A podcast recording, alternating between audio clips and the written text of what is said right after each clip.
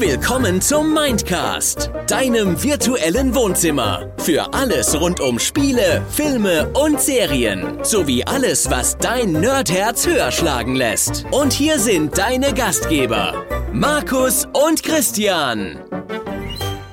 Tag Nerds, Tag Christian, Tag Gruselfans und Tag Dämonen und Geister, die ihr im Hintergrund verweilt. Uh, Tag, Markus. Christian, nimm das Bettlaken runter. Ich weiß, dass du's bist. ja, nee, zieh's wieder hoch. Guck mal, das ist eine Taschenlampe. Was? das ist keine Taschenlampe, du Ferkel. Ach Gott, das geht schon wieder gut los. Ähm, ja. Wir müssen ein bisschen Gas geben. Es ist viel zu schwül hier. Lass mich nochmal kurz auf mein äh, Thermo- und Barometer gucken. Nee, Bar Barometer Nein. ist Luftdruck, ne? Nein, ja, Luftdruck ist Barometer. Hygrometer. Hygrometer, genau. du, genau. 25 Grad, 74 Prozent Luftfeuchtigkeit und das kleine Männchen, was hier angezeigt wird, ist nicht glücklich. Es macht ein trauriges ja, Gesicht. Ja, ich, ich bin auch nicht glücklich hier. Das macht nichts. Dich fragt keiner, du hast kein Display. ja gut, also wir sprechen heute über urbane Legenden mit euch. Ähm, also im Prinzip so ein paar ja, Geschichten, die sich so durch die Gesellschaft tragen, die weitererzählt werden. Äh, Christian hat noch eine kleine Definition gleich vorbereitet für uns, habe ich mir sagen lassen. Und ja, ich, ich, habe recherchiert und vorbereitet. Genau, so das als ist kleiner, unglaublich. Ja, ja, so als kleiner oh. Disclaimer muss man vielleicht zu urbanen Legenden oder Urban Legends sagen, dass die natürlich jetzt nicht immer so nachvollziehbar sind. Man weiß oft nicht so genau, wo kommt es eigentlich her. Jeder hat schon mal so ein Ding gehört, so die Klassiker, die damals während meiner Schulzeit so unterwegs waren, waren so die Spinne in der Yucca-Palme zum Beispiel oder irgendwelche Geschichten, dass irgendwelche Eier von irgendwelchen Tieren irgendwo reingelegt werden und, und keine Ahnung, also irgendwie so, so diese typischen Gruselgeschichten, denen man so im Alltag begegnet. Ähm, mhm. Ja, da möchten wir euch heute ein paar vorstellen. Das heißt, wir tragen euch die einfach mal so ein bisschen wertfrei vor, so wie wir sie in verschiedenen Quellen vorgefunden haben. Genau. Und versuchen dann einfach mal so ein bisschen ins Gespräch ja, zu kommen darüber. Ich weiß auf jeden Fall, dass es bei einem Teil meiner ausgesuchten ein bisschen Gesprächsbedarf geben wird. Ich bin mir da ziemlich sicher. Ähm, ich sage nur so viel Stichwort Japan. Ja. Oh, das wird interessant. Ja, ja. Als du gesagt hast, dass du äh, sehr creepige urbane Legenden aus Japan hast, äh, seitdem bin ich ein bisschen gehypt. Also Japan, du gespannt. krankes Stück Scheiße. Ja. Wirklich. Na gut, Christian, wie geht's dir heute? Davon ab, dass es hier im Arbeitszimmer sehr schwül ist gerade. Ja, außer dass ich ein bisschen zerfließe, geht es mir eigentlich äh, recht gut. Das ist ganz gut. Ich hole nachher einen Mob und wische dich auf. Ah, herrlich, herrlich. Ja. Aber so verliere ich vielleicht ein bisschen Gewicht. Ich kann ja die Hälfte irgendwie in, in, in die Rinne kippen oder so. Ja, genau. Okay. ja, dann lass uns doch mal starten. Ich würde sagen, es macht Sinn, wenn wir mit deiner Definition erstmal so ein bisschen anfangen. Hast du dir genau. die selbst erdacht oder hast du sie dir irgendwo rausgelesen oder so eine Mischung aus beidem? Äh, ich habe sie mir rausgelesen. Okay. Ne, um es mir ein bisschen einfach zu machen. Okay, das ist also, was Christian Vorbereitung nennt. Ja, äh, ganz einfach. Ähm, so wie es äh, dargestellt oder wie es niedergeschrieben wurde, finde ich das eigentlich recht äh, schön und klar zu verstehen. Ja, Darum das ist ja dann manchmal auch besser, als wenn man eigene Worte benutzt. Ja. Das Problem kenne ich auch. Na, ich bin ja nicht so gut im Reden wie du, deswegen mache ich mir es ein bisschen einfacher und äh, lese das so ein bisschen ab oder ich, beziehungsweise ich trage es etwas frei vor. Ja, ich habe im Kopf ja auch immer das Problem. Ne? In meinem Kopf hat es gerade noch Sinn gemacht und dann ja, erzähle genau. ich irgendwem irgendwas und dann gucke ich in fragende Gesichter. Richtig. Ja. So, jetzt möchte ich in dein erzählendes Gesicht schauen. Äh, genau. Beglücke uns. Und zwar geht, äh, oder habe ich mir da so ein bisschen, ähm, bisschen die, den Google Trans ja, den Google Translator, wie komme ich jetzt darauf? Ich habe Google angeschmissen und einfach mal geguckt, ähm, gibt es irgendeine Definition von urbanen Legenden, was haben die alle gemeinsam? Und äh, bin darauf gestoßen, dass es äh, fünf verschiedene Sachen gibt, an denen man urbane Legenden prinzipiell erkennen kann. Und zwar fangen wir mit dem ersten an. Ähm, das erste ist die sogenannte zeitlose Botschaft. Im Prinzip geht es einfach nur darum, ähm, diese urbanen Legenden sollen dich davon abhalten, irgendwelche Dummheiten zu machen. Ne? Also du hast so eine Moral hinter der Geschichte ne? und ähm, diese soll dich davon abhalten oder äh, denjenigen, der diese Geschichte äh, dann hört, davon abhalten, irgendwelchen Blödsinn zu machen. Also so von wegen, geh da nicht hin, weil dies und das könnte passieren, geh da nicht hin oder achte äh, immer auf deine Umgebung, es könnte ja sein, bla bla bla. Höre den Mindcast immer bis ganz zum Ende und ohne Pausen und ohne Unterbrechung und plane am besten mindestens eine Wiederholung ein, sonst kommt ein Dämon und holt dich. Zum Beispiel sowas. Also jeder kennt das, äh, Ja, hat, man, hat man überall schon mal gehört. Genau. ne, das ist so der erste Fakt, an dem man äh, urbane Legenden erkennen kann. Dann gibt es als zweites viele Varianten. Das bedeutet im Prinzip, ähm, dadurch, dass es mehr so, so dieses stille Postprinzip ist, ne, jeder erzählt diese Geschichte auf seine eigene Weise, dass es dann natürlich über die Zeit und über die Masse der Erzähler immer wieder zu verschiedenen Varianten kommen kann. Hat man ja zum Beispiel sehr oft mit Märchen, ne, ähm, dass es hier eine Variante gibt, da eine Variante gibt. Ne, ähm, Habe ich tatsächlich auch eine von meinen aus Japan, äh, ist tatsächlich auch in einer modernen, aktualisierten Variante vertreten. Finde ich, fand ich sehr Ah. witzig beim Lesen, aber das trifft darauf genau zu. Okay, bin ich mal gespannt. Bin ich mal sehr gespannt. Na, und wie gesagt, ähm, das ist, äh, wie ich sag mal, mit der Bibel. Ne? Ähm, jeder äh, trägt irgendwas zusammen, man hört diese Geschichten von Jesus und so weiter. Ne? Und äh, jeder erzählt das dann auf seine eigene Weise und dann gibt es halt natürlich äh, dementsprechend Änderungen in den Nuancen. Ne? Also wie gesagt, äh, Fakt Nummer zwei, äh, woran man so eine urbane Legende erkennen kann, dass es viele Erzählvarianten gibt. Ne? Die Geschichte ändert sich von Erzähler zu Erzähler immer so ein kleines bisschen, sodass man am Ende eine ganz andere Geschichte hat. Ja, das äh, kommt schon mal vor, aber auch nicht nur bei urbanen Legenden tatsächlich. genau. Ist so der sogenannte Informationsfluss auch manchmal, auch so in, in Teams, wenn man mit anderen Leuten zusammenarbeitet. Oh ja, Aus Information A wird am Ende nach drei Personen plötzlich was ganz anderes. richtig. Grüße gehen raus, liebe Kollegen. Oh oh. Shots feiert. So, der dritte Fakt, das sind äh, die ungenauen Quellen. Das ist für mich so das Ding, an was ich persönlich urbane Legenden äh, wirklich am meisten festmache. Weil es ist immer so, ne, äh, dass jemand sagt, ja, ich habe es vom Freund eines Freundes, dessen Schwager, dessen Schwester, bla bla bla bla bla, Ne, oder du hat gehört, äh, dass der und der und der das gemacht hätte. Ja, oder du hörst das halt äh, die gleiche Geschichte aus verschiedenen Quellen. Wo, Genau. Woraus halt klar wird, das kann ja eigentlich nur Blödsinn sein. Richtig. Beziehungsweise die Quelle ist eigentlich eine andere. Wenn du dann hörst, ja, der Christian, dem ist gestern das passiert. Der hat dreimal Bloody Mary vom Spiegel gesagt und dann, und dann äh, drehst du dich um und sagst, ja, hier, äh, der Markus, der hat gestern vom Spiegel, weißt du, und dann hörst du das so aus zig Quellen und immer dieselbe Geschichte. Und das ist das, was ich auch ganz fest mit diesen äh, urbanen Legenden verknüpfe. So dieses, du hörst die Geschichte und irgendwer anders sagt dann, ja, das habe ich auch schon gehört, meinem Onkel ist das auch passiert oder irgendwie so. Ja. Und, und du hast niemals, du hast nie diese Person, mir ist das passiert. Sondern Ja. du hast immer nur irgendwem anderes. Ja, das, das hört man ja auch in der Politik äh, sehr oft, beziehungsweise Die anderen sind schuld. richtig, ne, äh, der und der hat das gemacht, der und der hat das gemacht, ne? Oder äh, wenn du dann so, äh, ich sag mal, bestimmte politische Richtungen hast, ne, wo dann das äh, Klientel, sage ich mal, ich möchte jetzt niemanden äh, speziell nennen, aber wir wissen, wer gemeint ist, ne, dass die, die? dass die spezielle äh, Klientel äh, dann sagt, ja, aber ich habe das und das gehört, ich habe das und das gehört, ne, die und die machen das und die und die äh, klauen uns das Geld, bla bla bla bla. Ne, und äh, ja, ne, das, das sind auch für mich so urbane Legenden. Das ist halt auch, es ist manchmal halt auch, also um jetzt auf die urbanen Legenden zurückzukommen, auch nicht so ganz belegbar. Also es gibt nicht so Genau.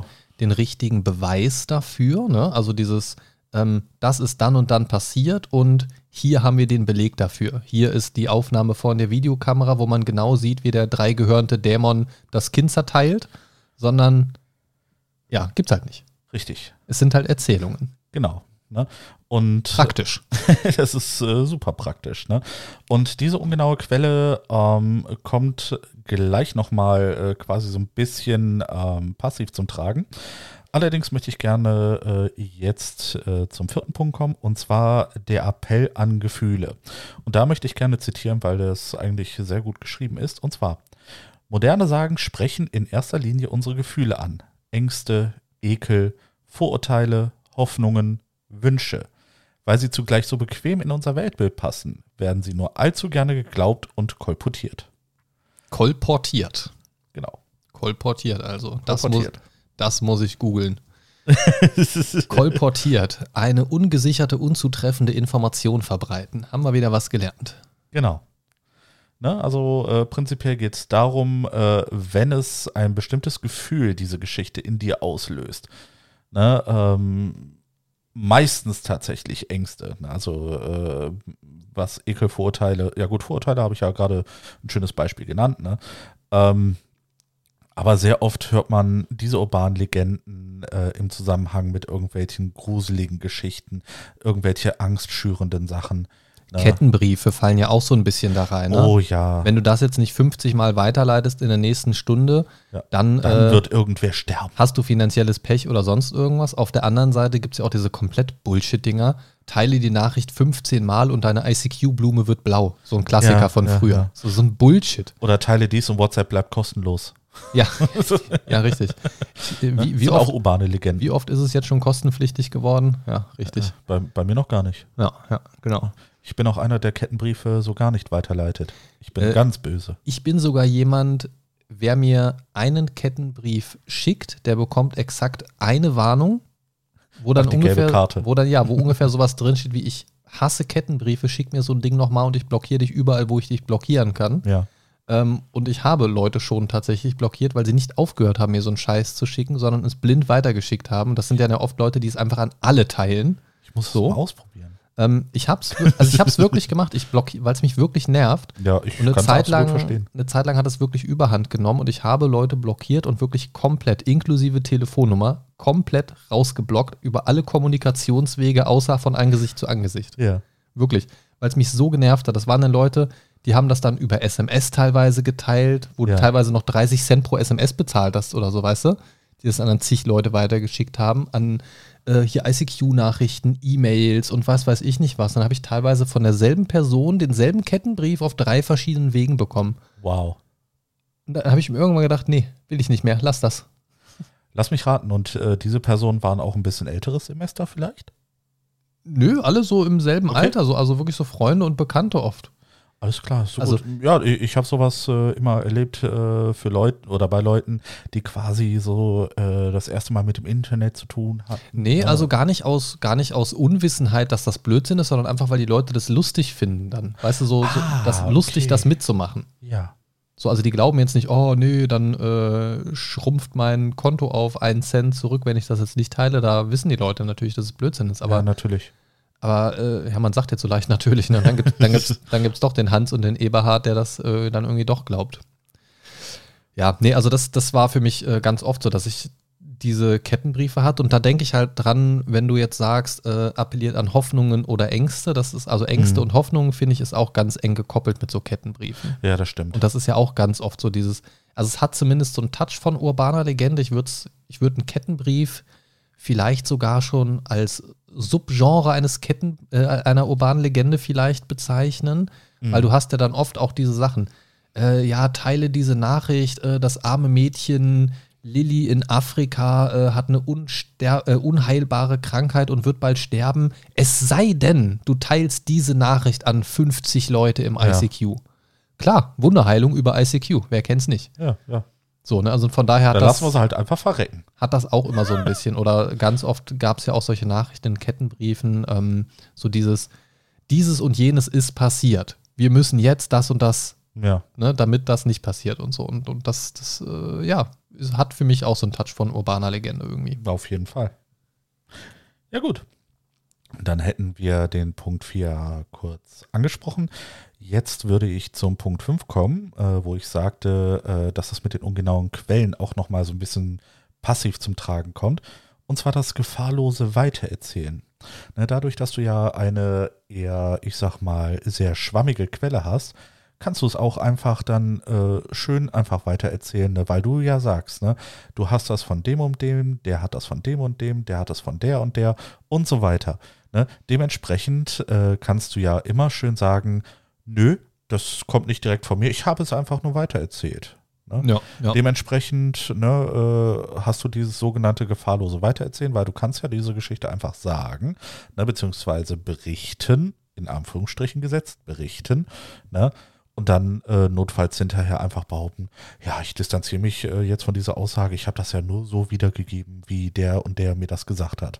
Ne? Der ist schuld. Ne? Du kannst einfach ne, mit dem Finger auf jemand anderen zeigen. Ja, oder halt das schon in einer entsprechenden Form aufbereiten, wenn du es erzählst. Sowas wie, ich habe gehört das. Genau. Oder so und Genau. so hat mir erzählt, Ich, ich gebe das jetzt einfach nur so wieder. Was du mit dieser Information anstellst, äh, das bleibt dir überlassen. Ganz genau. Aber denk dran, der Tod lauert hinter jeder Ecke. Genau.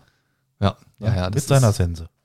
also das ist schon schwierig, aber da greift, denke ich mal, auch wieder Unwissenheit schützt vor Strafe nicht, auch wenn du selber nicht Ja, selber nichts davon wissen willst, äh, bist ja trotzdem drin involviert, so ein Wissen weiter zu verteilen. Ne? Gerade auch genau. hier so Stichwort Fake News und so weiter. Ähm, ja. Ja, ich denke mal auf jeden Fall eine ganz gute ähm, Zusammenfassung für die Leute. Ich, ich glaube kaum, dass es jemanden gibt, der mit urbanen Legenden gar nichts anfangen kann. Ich könnte mir Ja. vorstellen, dass vielleicht der ein oder andere jetzt beim Zuhören nicht unbedingt weiß, was ist eine urbane Legende. Mhm. Und spätestens jetzt aber wissen sollte, ach ja, das sind diese Dinge. Also ich glaube, Ganz genau. gehört hat sowas jeder schon mal in irgendeiner Form. Ja, vielleicht nicht als urbane Legende. Ne? Ja, oder, einfach so als Geschichte. oder vielleicht auch nicht als urbane Legende wahrgenommen. Irgendwas, was irgendwie einfach so. nur weiter erzählt Ja, natürlich, worden ist und was man natürlich. einfach, einfach so übernommen hat. Mhm. Das gibt es ja auch ganz oft so dieses ähm, Sachen nicht hinterfragen, ist mittlerweile ja auch so ein Ding leider. Ähm, Ja. Dinge erzählt bekommen und die einfach so weitertragen. Ne? Deswegen gibt es ja auch ganz oft so falsche Filmzitate, die seit Jahren und teilweise Jahrzehnten falsch weitergegeben werden, obwohl es gar nicht so gesagt worden ist im Film und solche Sachen. Ne? Das ist einfach so dieses Dinge nehmen und weitergeben. Gefährliches Halbwissen auch genannt. ja, ähm, können wir ja auch durchaus mal mit glänzen hier im Mindcast. sehr oft. ähm, aber genau, das ist immer so ein bisschen die Sache. Ja, dann würde ich sagen, lass uns doch mal ein bisschen einsteigen. Ja, möchtest du anfangen? Ja, lass uns direkt mal nach Japan abtauchen. Oh, ich bin so gespannt. Ähm, und abtauchen trifft es bei der ersten Geschichte auch schon ganz gut. Habt ihr Ähm, diese Ramp gesehen oder ja. gehört? Aalglatt. Aalglatt, meine Lieben. Da, Ähm, hat, da hat er sich selbst die Überleitung gegeben. Aha. Zu den japanischen Urban Legends muss man halt echt sagen, dass, und das werden wir auch in den Geschichten merken, die ich mitgebracht habe, dass die japanische Mythologie, das wissen spätestens alle Anime-Fans oder Manga-Fans, äh, dass es eine Mythologie ist, die sowieso schon voll ist mit Gespenstern, Dämonen und irgendwelchen Geisterwesen. Äh, Fun Fact: Ich lese gerade ein Buch über japanische Mythologie. Na, dann wirst du vielleicht was wiedererkennen. Das wäre ja lustig, bin wenn jetzt gespannt. genau das Ding drin vorkommt oder so. Ja, Fände ich ja. sehr lustig.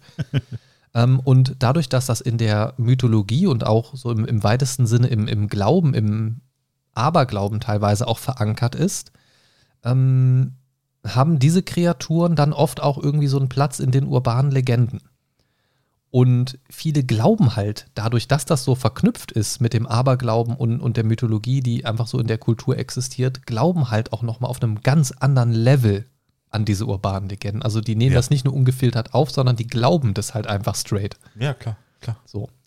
Ähm, deswegen ist es halt kein Wunder, dass es viele Legenden gibt, die sich thematisch auch darauf so ein bisschen konzentrieren, weil das natürlich so ein bisschen, ja, das, das Material existiert bereits in Hülle und Fülle, dementsprechend werden da Sachen natürlich auch für rangezogen. Ja, durchaus.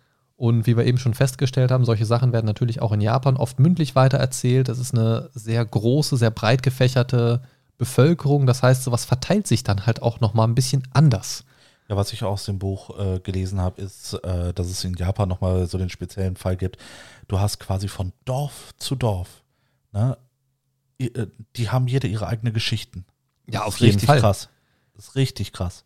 Naja, das ist ja auch so ein bisschen, so ein bisschen, äh, ich sag mal, die eigene Vergangenheit, so was ist in der Region schon passiert. Ja. Sowas, sowas wird ja alles dann übernommen. Ne? Hast du nebenan einen großen Wald, wird es wahrscheinlich in diesem Wald irgendeine Kreatur geben. Oder irgendwelche Dinge sind da schon passiert.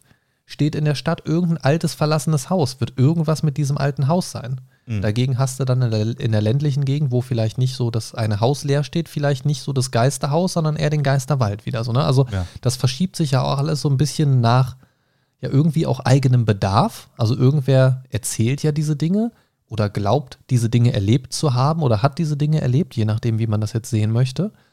Und irgendwo entsteht das ja. Und das entsteht natürlich immer so ein bisschen aus dem Umfeld. So, ne? dementsprechend hier kein Wunder. Die erste urbane Legende, die ich euch mitgebracht habe oder uns mitgebracht habe, handelt von Akamanto. Mhm. Okay. Akamanto ist ein Rachegeist mit Mantel und Maske. Nein, nicht Zorro, Akamanto. Und dieser Rachegeist lässt angeblich niemanden am Leben, was schon mal grundsätzlich eine sehr schlechte Voraussetzung ist, Ja. ihm zu begegnen, diesem Rachegeist. Und diese urbane Legende, da kommen wir jetzt zum Thema Abtauchen, ähm, beginnt in einem Badezimmer. In einem, übrigens, ja, an einem Ort, der ein sehr beliebter Schauplatz vieler dieser modernen äh, urbanen Legenden Japans ist tatsächlich. Okay. Also viel findet so in, in Badezimmer-Nasszellenbereichen statt irgendwie. Ja. Ich weiß nicht genau warum, was da wieder für ein Fetisch hintersteckt.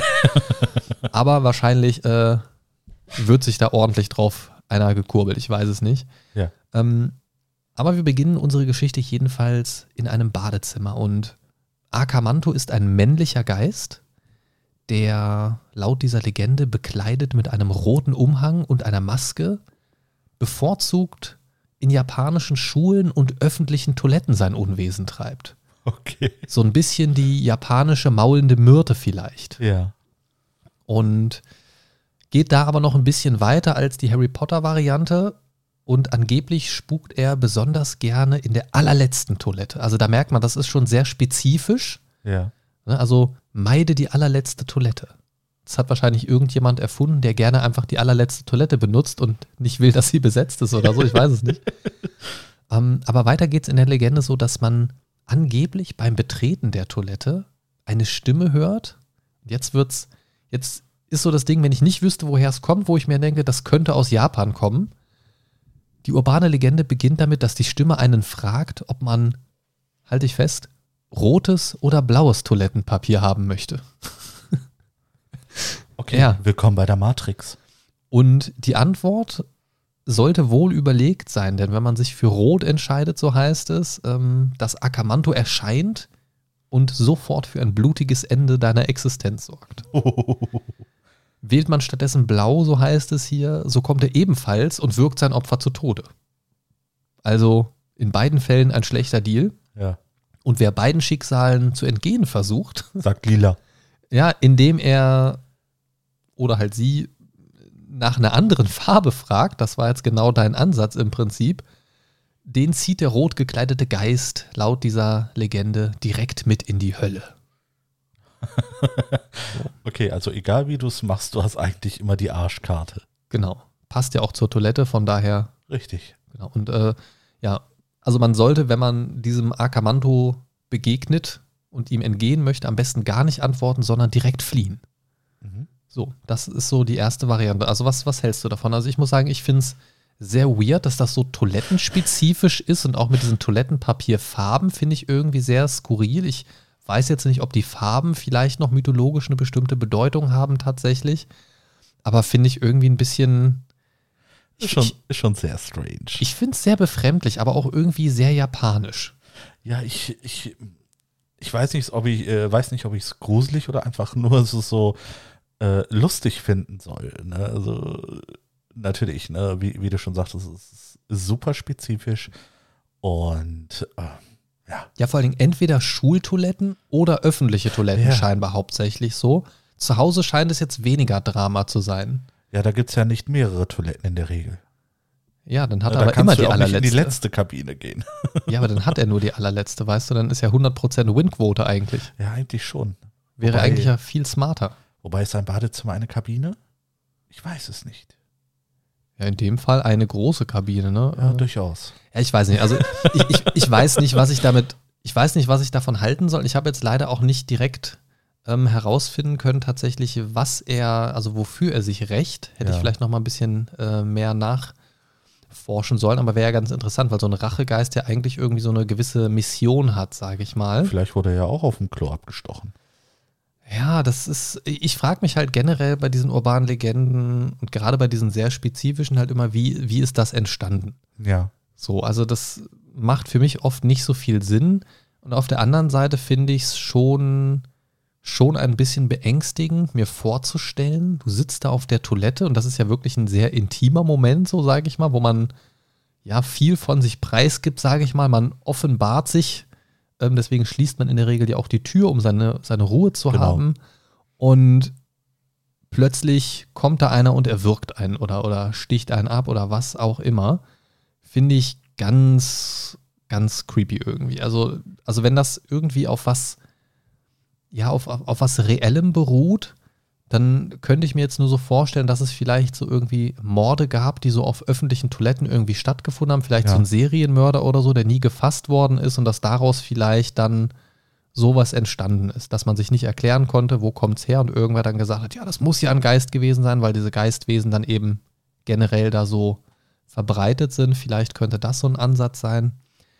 Ich weiß es nicht. Also, Ich glaube, mein größtes Problem, wenn der Geist äh, bei mir auf der Toilette wäre, wäre das, dass ich ihn wegscheuchen würde, weil ich da nicht könnte. der würde vor allen Dingen wahrscheinlich erstmal Nase rümpfend rückwärts rausstolpern wieder. Das wahrscheinlich. Wahrscheinlich habe ich ihn vorher gekillt. Der würde sich denken, hier komm, nimm beide Toilettenpapiersorten, alles cool, ich komme beim nächsten wieder. Ja. Willst du rotes? O- ja. Und schon ist er wieder weg. Ja. Caspar, der kotzende Geist. ja. Ja, also das äh, war Akamanto. Ja. Wäre auch spannend äh, zu wissen, was Akamanto heißt. Ich bemühe mal äh, den Google Translator. Mhm. Äh, Akamanto. Ah, aus dem Englischen übersetzt, auch bekannt als Manto. Ja, gut, das macht Sinn.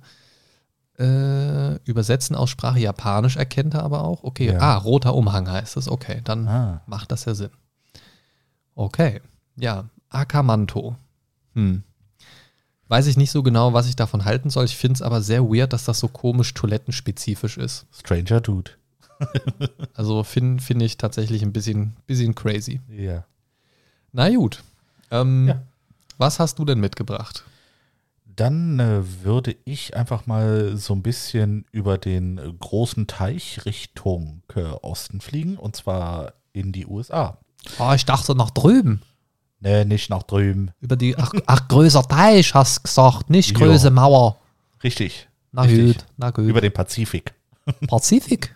Genau, über den Pazifik. In die USA. Und zwar im US-Bundesstaat Maryland äh, soll ein Mann im späten 19. Jahrhundert versucht haben, ein heimkehrendes Paar zu erschrecken. Hierfür stopfte er sich Bohnen in den Mund und sprang vor die Kutsche.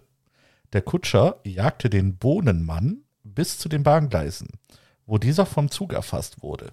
Die Leiche wurde kopflos aufgefunden. Noch heute erzählen sich die Menschen, dass man den Bohnenkopf herumrollen hört und, oder vereinzelt Bohnen in der Nähe der Gleise findet. Oh Mann. Es gibt nicht nur weirden Shit in Japan.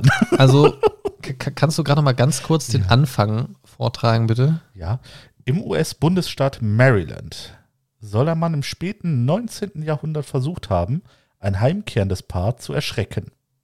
Hierfür stopfte er sich Bohnen in den Mund und sprang vor die Kutsche. So, da habe ich direkt eine Frage. Warum, also, was tut es beim Erschrecken, dass man Bohnen im Mund hat? Genau das habe ich mich auch gefragt. Das war meine allererste Frage. So, warum Bohnen? Also, dass jemanden erschrecken wollen, check ich, geschenkt. Plötzlich hervorspringen, Jumpscare-mäßig, check ich. Macht Sinn. Aber warum die Bohnen? Also, warum genau Bohnen und warum im Mund haben? Wollte er sie zeigen? Wollte er sie rauslaufen lassen? Wollte er sie damit abspucken und noch anwidern? Oder keine Ahnung, hä? Ja, eventuell äh, ist dieses Prinzip Ekel dann dabei. Ne? Äh, diese Mohn, äh, Mohnen, Bohnen, ne, die er im Mund hat, ne, so, so voll gesabbert und dann springt er raus und bläh, ne, irgendwie so, als würde sein Gehirn da raustropfen, keine Ahnung. Ich habe keinen Plan, was das äh, mit dem Bohnen äh, eigentlich bringen sollte. Ne, ähm, wie gesagt, das war auch so mein erster Gedanke, boah, die Bohnen, was soll das? Vor allem, Ne, äh, Finde find ich das lustig, äh, wenn ich mir vorstelle, dass man äh, an den Bahngleisen, genau dort, äh, wo sich das zugetragen haben soll, ne, ähm, da, dass man durch die Bohnen den Kopf rasseln hört, sag ich mal. Ne, äh, ich, ich, nenn mich vielleicht äh, hinterwäldlerisch, aber ich habe Bohnen noch nie so rasseln hören. Ich naja, mein, trockene äh, Bohnen. Wenn, ja. die, wenn die noch nicht, wenn die quasi noch nicht gegart sind, sind die ja hart. Ja gut, das macht dann Sinn, ja. Ne? Also da, das äh, ergibt dann schon eher Sinn, also zumindest geräuschtechnisch. Also die Bohnen machen immer noch keinen Sinn. Ja. Aber dann äh, kann sich ja zumindest das, das Geräusch an sich erklären. Ich finde es. Ich, ich bin gerade ein wenig irritiert. Ich, ich, ich, ver- ich verstehe diese Bohnengeschichte im Mund halt nicht. Ja.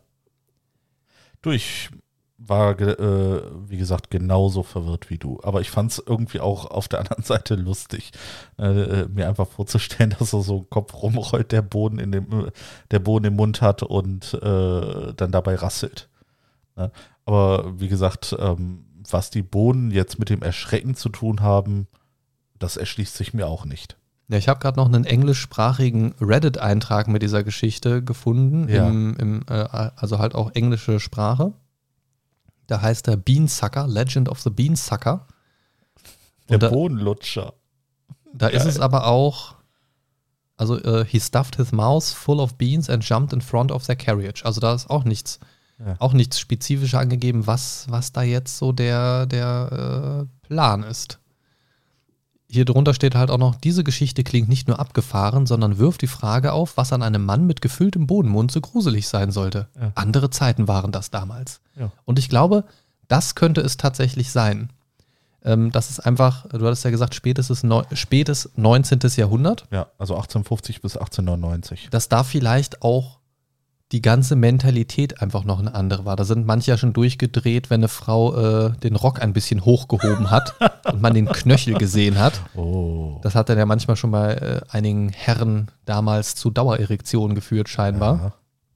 Ja. Ähm, also ich glaube, dass, dass da einfach dieses ganze Kopfkino und so noch ein bisschen was anderes war. Vielleicht, so könnte ich es mir zumindest ein bisschen erklären, war es äh, so ein bisschen dieses Unbekannte, also dass da so ein bisschen eine Mischung aus Ekel und Unbekanntes, so was, Ja. was, was ist das jetzt? Ja, genau. Was- kommt da so aus seinem Mund, ne? Weil es halt auch so komplett random und, und unerwartet ist. Also das Ja. könnte es vielleicht sein, aber schon ein bisschen strange, oder? Absolut strange. Also, ich weiß jetzt nicht, ob ich mich davor gruseln würde, wenn ich sehen würde, dass jemand mit dem Mund voll Bohnen vor mir, also ich würde mich erschrecken, weil der rausgesprungen kommt, aber Ja. spätestens, wenn die Bohnen aus dem Mund kommen, würde ich halt lachen.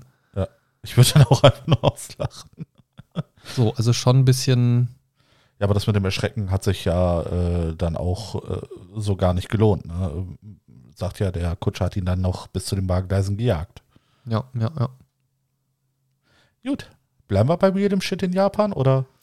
Äh, ja, wenn du möchtest, kann ich noch eins aus Japan ähm, Ja, gib mir Japan. vortragen. Das wäre jetzt auf jeden Fall das, äh, deswegen würde ich das auf jeden Fall noch mitnehmen, äh, was so ein bisschen diese modernen Adaptionen äh, beinhaltet, Mhm. wo die sich im Laufe der Jahre und Jahrzehnte dann auch anpassen an die Gegebenheiten der Gesellschaft, sage ich mal.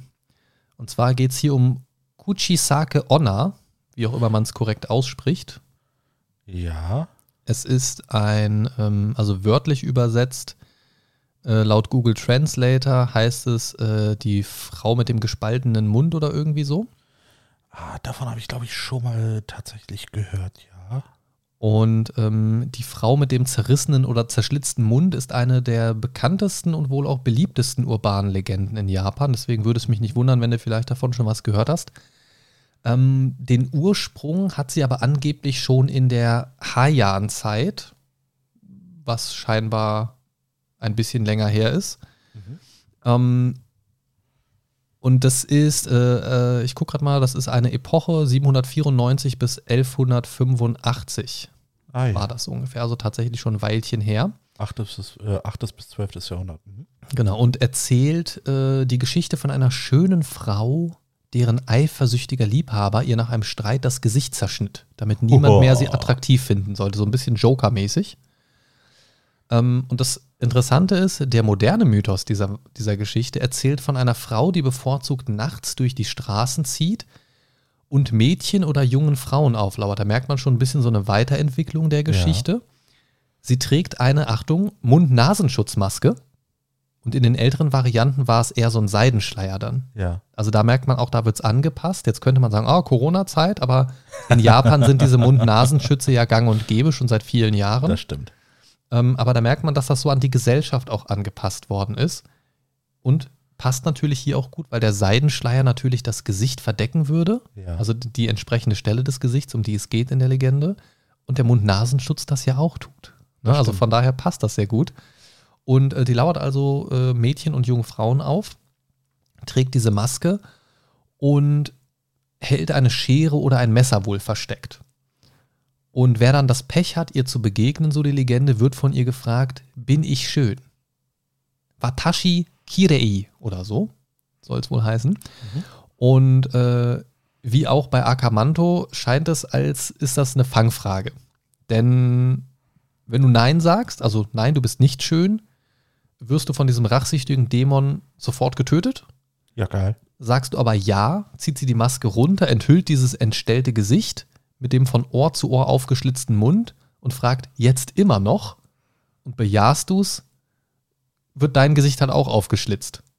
So, damit man, damit äh, das Opfer eben genauso schön wird, sozusagen. Also auch da wieder äh, definitiv keine Win-Win-Situation. Sondern eher lose-lose. Was ich lustig finde, hier scheint es tatsächlich auch einen Ausweg zu geben.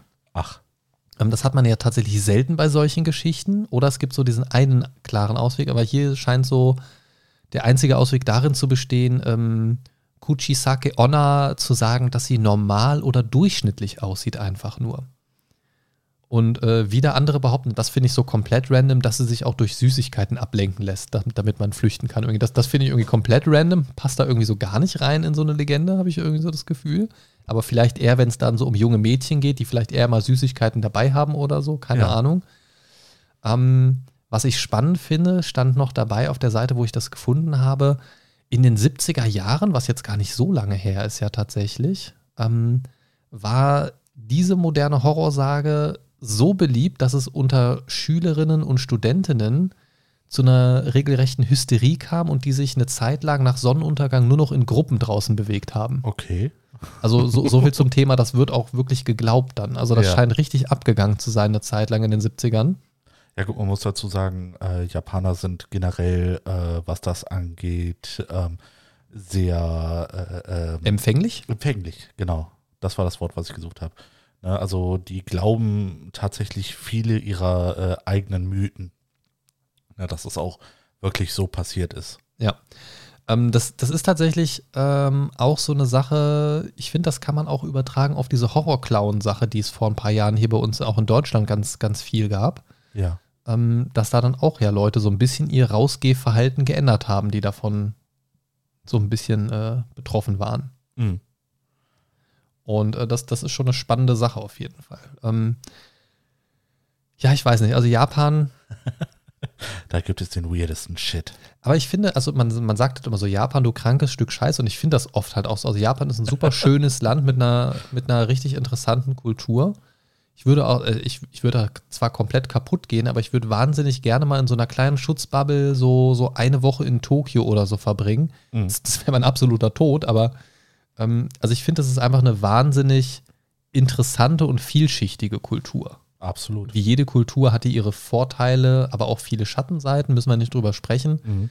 Ähm, Gerade so, was, was Arbeitszeiten und Wohnraum und solche Geschichten angeht. Ja, und Selbstmordrate. Ähm, ja, gut, das eine bedingt da ja durchaus auch das Genau. andere, ne? Ähm, aber ich, ich, ich finde es ich find's so gruselig eigentlich, dass wir, und da kommen wir so ein bisschen in den Bereich, wo man im Schocktober tatsächlich auch mal so ein bisschen drüber nachdenken kann, dass es diese Mythen und Legenden und sei es jetzt irgendwelche Kreaturen oder irgendwelche Geister oder irgendwelche gruseligen Vorkommnisse in jeder Kultur weltweit gibt und auch in jedem Bildungskreis und zu jeder Zeit.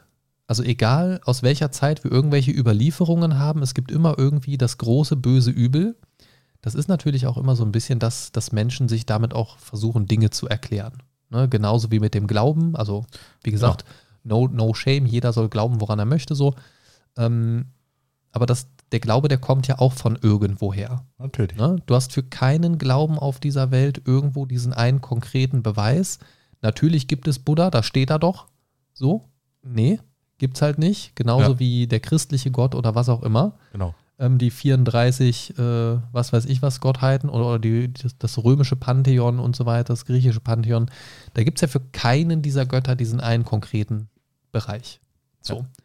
Und also ich finde alleine schon die, die Vorstellung wirr, dass es aus verschiedenen, verschiedenen Kulturkreisen, aus verschiedenen Ecken der Erde verschiedene Schöpfungsgeschichten gibt. Alleine das heißt ja automatisch, dass eins von beiden nicht stimmen kann. Wenn es sich bei diesen Darstellungen offensichtlich um unterschiedliche Go- Gottheiten handelt. Das finde ich schon sehr strange. Ähm, aber gut, wir wollen jetzt nicht in die Religionsdiskussion gehen. ähm, aber was Ja. ich damit sagen will, ist, der Glaube kommt irgendwoher ja, also irgendwo besteht ja der Bedarf an etwas zu glauben. Sei es jetzt, um zu glauben, wenn ich mich gut benehme, dann werde ich auch belohnt, um sich selbst vielleicht ein bisschen im Lot zu halten. Oder auch auf der anderen Seite Leute im Lot zu halten, wenn du das tust, kommst du in die Hölle als Beispiel. So. Ja. Dann wirst du ewig brennen. So. Und dann gibt es halt die Leute, die es halt trotzdem machen. So. Ähm, du lebst also, sagen wir mal, ge gehen wir mal vom Mittelalter aus. Eine, eine sehr stark christlich geprägte, also gehen wir mal vom europäischen Mittelalter aus, eine, eine sehr stark Ja. christlich geprägte ähm, Gesellschaft, wo eigentlich so der Glaube an Gott schon die Norm gewesen ist. So, und dann hörst du, ja, wenn du das nicht packst, so hier das Leben mit unseren Regeln, dann wirst du halt, keine Ahnung, geköpft und dann bist du in der Hölle und keine Ahnung was oder wie auch immer. Und dann gibt es halt Leute, die machen das halt trotzdem. Die entscheiden sich dazu, okay, selbst wenn ich jetzt nicht dran glaube, alle außer mir scheinbar glauben daran. Und dann gibt es Leute, die sagen, ja, mach ich trotzdem. Ich klaue jetzt trotzdem Obst oder ich, ich äh, keine Ahnung, vergewaltige wen, bringe wen um oder sonst irgendwas. Und ich finde, dadurch, dass es dieses, dieses Böse in uns gibt, das ist ja was, was du in, in der Tierwelt zum Beispiel nicht so findest, in, nicht, nicht in dem Sinne oder nicht in dem Ausmaß, wie es das bei uns Menschen gibt. Ähm, also die Menschen haben schon irgendwie so was Urböses in sich. Auch, auch was Gutes, aber jeder hat so seine Schattenseiten. Jeder kennt so diese Momente, wo man so einen Gedanken hat, den man zwar denkt, aber wo dann dieses Gewissen sich einklingt und sagt, nein, stich ihn nicht ab, mach das nicht, schlitz ihn nicht auf. So dieses letzte Fünkchen, was uns Mhm. davon abhält, diese Dinge zu tun. Deswegen kann ich das absolut nachvollziehen, dass es Kulturkreise oder Menschengruppierungen gibt, wo auch der Glaube an solche wirklich, wirklich schlimmen Dinge wie Dämonen oder sonst irgendwas, die deine Seele holen, die dich auffressen, die dich köpfen, die dich vierteilen oder sonst irgendwas, dass es das gibt. Weil auch da brauchst du, glaube ich, manchmal irgendwie so, so diese, diese Eckpunkte, die dich irgendwo einnorden. Wie gut das für die Leute funktioniert, weiß ich nicht, kann ich nicht beurteilen, weil ich persönlich jetzt nicht an sowas glaube. Aber ich finde es spannend halt den Gedanken, dass du das in allen Kulturkreisen, in allen Bildungsbereichen, äh, in sämtlichen Zeitpunkten der dokumentierten Weltgeschichte hast. So, also das ist nichts, was sich irgendwie jetzt, keine Ahnung, ach, die Europäer, die glauben an Geister. Oder ach, die Japaner mit ihren Dämonen wieder. So.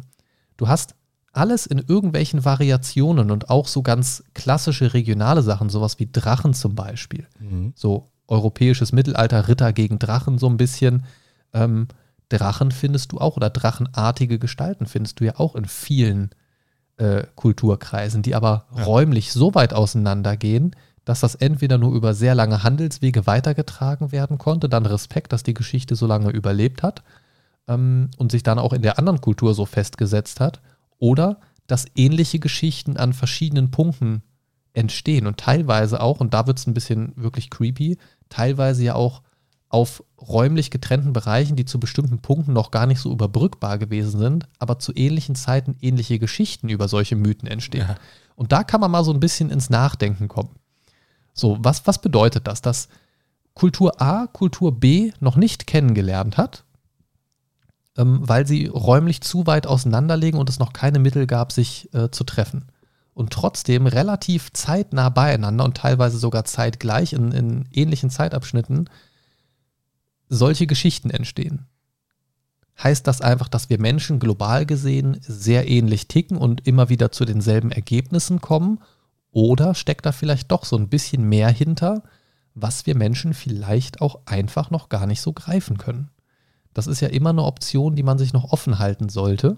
Als offener Mensch finde ich, dass es vielleicht auch einfach etwas gibt, was wir mit unseren beschränkten, also mit unserem beschränkten Verstand und unserem begrenzten Wissen, das natürlich schon sehr vielfältig ist, aber auch das hat natürlich Grenzen, einfach noch nicht greifen können. Mhm. So, ne, also klassisches Beispiel, damals, als die ersten Computerspiele erschienen sind, hättest du da jemand mal erzählt, dass es irgendwann mal frei begehbare dreidimensionale Städte gibt, das wäre nicht vorstellbar gewesen. Ja. Das war einfach nicht begreifbar, weil es nicht denkbar gewesen ist. Warum sollte es nicht auch, und es gibt ja auch wissenschaftlich gesehen immer wieder neue Entdeckungen und durch, durch neue Erfindungen werden ja auch wieder neue Entdeckungen möglich. Das ist ja so ein sich drehender Kreislauf. Ja. Ähm, warum sollte es nicht Sachen geben, die wir jetzt noch nicht checken? So, also ich bin da völlig open-minded für. Ähm, gab jetzt ja auch die große UFO-Diskussion erst in den USA mit den ganzen Ja, Aufnahmen stimmt. und so weiter. Auch ganz Stimmt. spannend. Was daran total spannend ist, dass ganz viele Fakten ja tatsächlich freigegeben worden sind, Dokumente und Unterlagen und so weiter, Ja. die wirklich in die Richtung gehen, da sind unbekannte Flugobjekte gewesen, die wir nicht zuordnen können. Und was ich so weird fand, ich weiß nicht, ob du diese Anhörung verfolgt hast oder die irgendwie Nee, so Auszugswahl. Hol das mal nach, es ist wirklich Okay. spannend. Ähm, das Lustige war, zu der Zeit, als das jetzt aktuell in den Medien war, war, die, war so die allgemeine Resonanz in der Bevölkerung so, ah, okay. Wussten wir schon immer. So, und, und das finde ich so weird, weil seit Jahren sagen alle, rück die da, rück die Sachen raus, was weiß ich nicht was. Und jetzt werden so Dokumente preisgegeben, die jahrelang geheim gehalten wurden, wo es so heißt, ja, das sind schon unbekannte Flugobjekte, die wir, wir haben auch Aufnahmen, wo die sich bewegen, wie wir es nicht checken.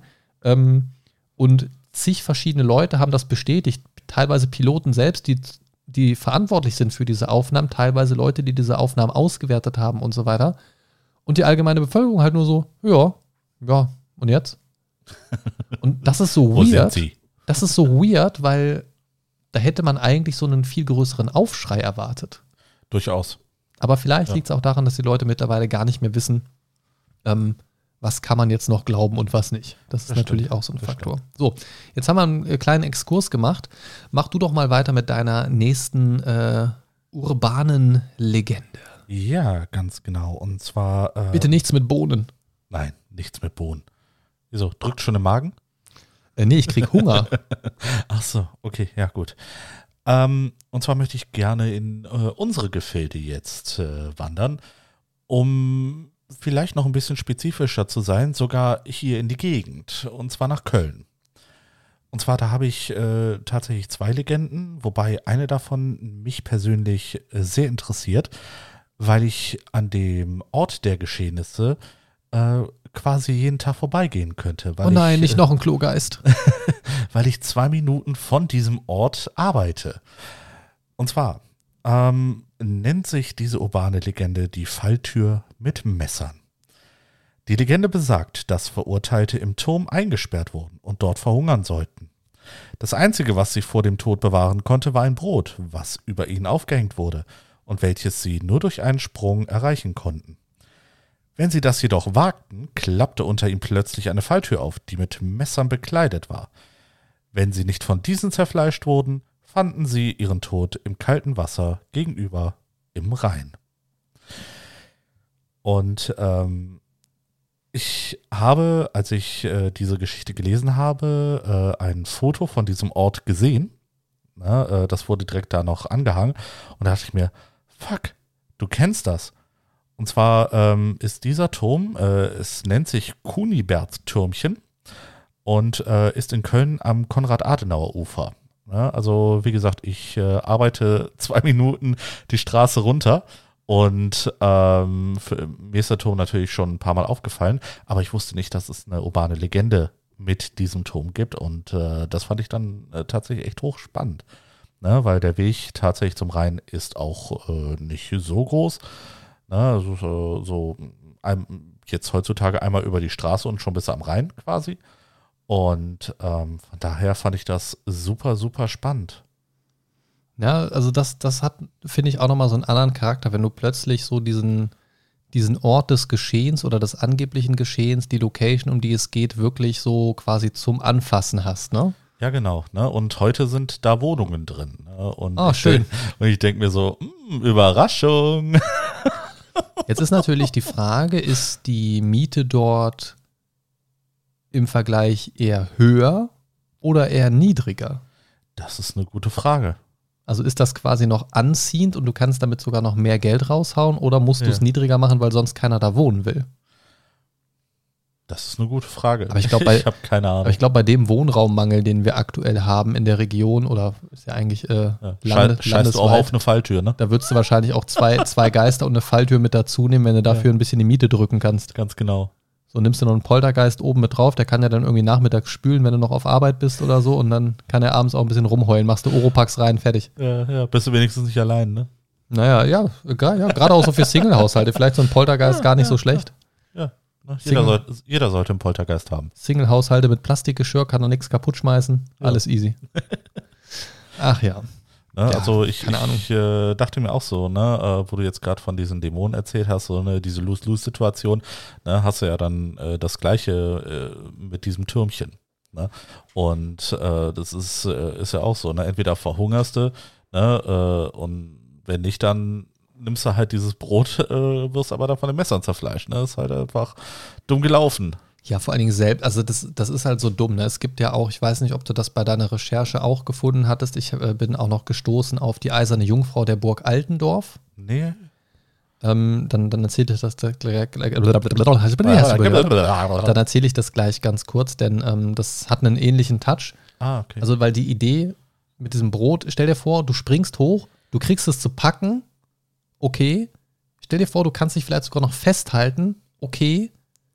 Irgendwann musst du halt trotzdem loslassen. ja, klar. So, also du hast überhaupt nichts gewonnen. Also dieses ganze Prozedere ist einfach nur so dumm und dämlich und unnötige Folter und unnötiges Rumspielen, Einfach nur Zeit grausam. schinden. Es ist, es ist wirklich nur grausam und vor allen Dingen dadurch, dass du das, dieses Rauszögern ist ja das, was es für das Opfer so, so hart macht mental. Ja.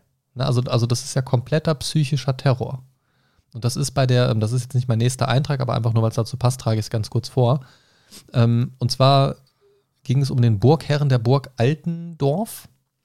Da sollte man sich wohl laut dieser Geschichte früher nicht anlegen, weil wenn der den, wenn man den irgendwie angepisst hat und so weiter und der sauer auf einen war, ähm, das ging wohl recht leicht, äh, den irgendwie anzupieseln, dann äh, hast du eine Einladung in die Burg bekommen. So ein Ding kannst du ja grundsätzlich schon mal nicht ablehnen, wenn dich der Burgherr einlädt. Das stimmt. Ähm, dort wurde dir dann quasi gesagt, du kannst dem Tod entgehen, wenn du den Jungfernkuss durchführst. Ja. Und in der Burg musste der ja, Übeltäter dann quasi einen langen Gang entlang, entlang, einen langen Gang entlang gehen, meine Güte. ähm, und am Ende hing dann so ein Gemälde eines Mädchens. Und jeder dachte natürlich, okay, ich muss da hingehen und das Gemälde küssen. Ja. So ein bisschen eine Form von Demütigung vielleicht oder Wertschätzung der Güter des, des Burgherren oder irgendwie so. Mhm. Ähm, stand man aber vor diesem Bild, öffnete sich eine Falltür und man fiel in den Tod. So, und das Oh, ist war das und das nicht besonders entspannt, denn darunter befand sich wohl eine tödliche Konstruktion aus mehreren Eisenspitzen und Klingen, die dich aufgespießt und zerstückelt haben. Boah. Und die Überreste stürzten einfach weiter in so einen Wasserkanal und wurden weggeschwemmt. Tschüss. Ja, für die Entsorgung ist auch gesorgt. Ne? Und das ist halt auch genau das Ding. Also sobald du in dieser Burg bist, kannst du dem Schicksal nicht mehr entgehen.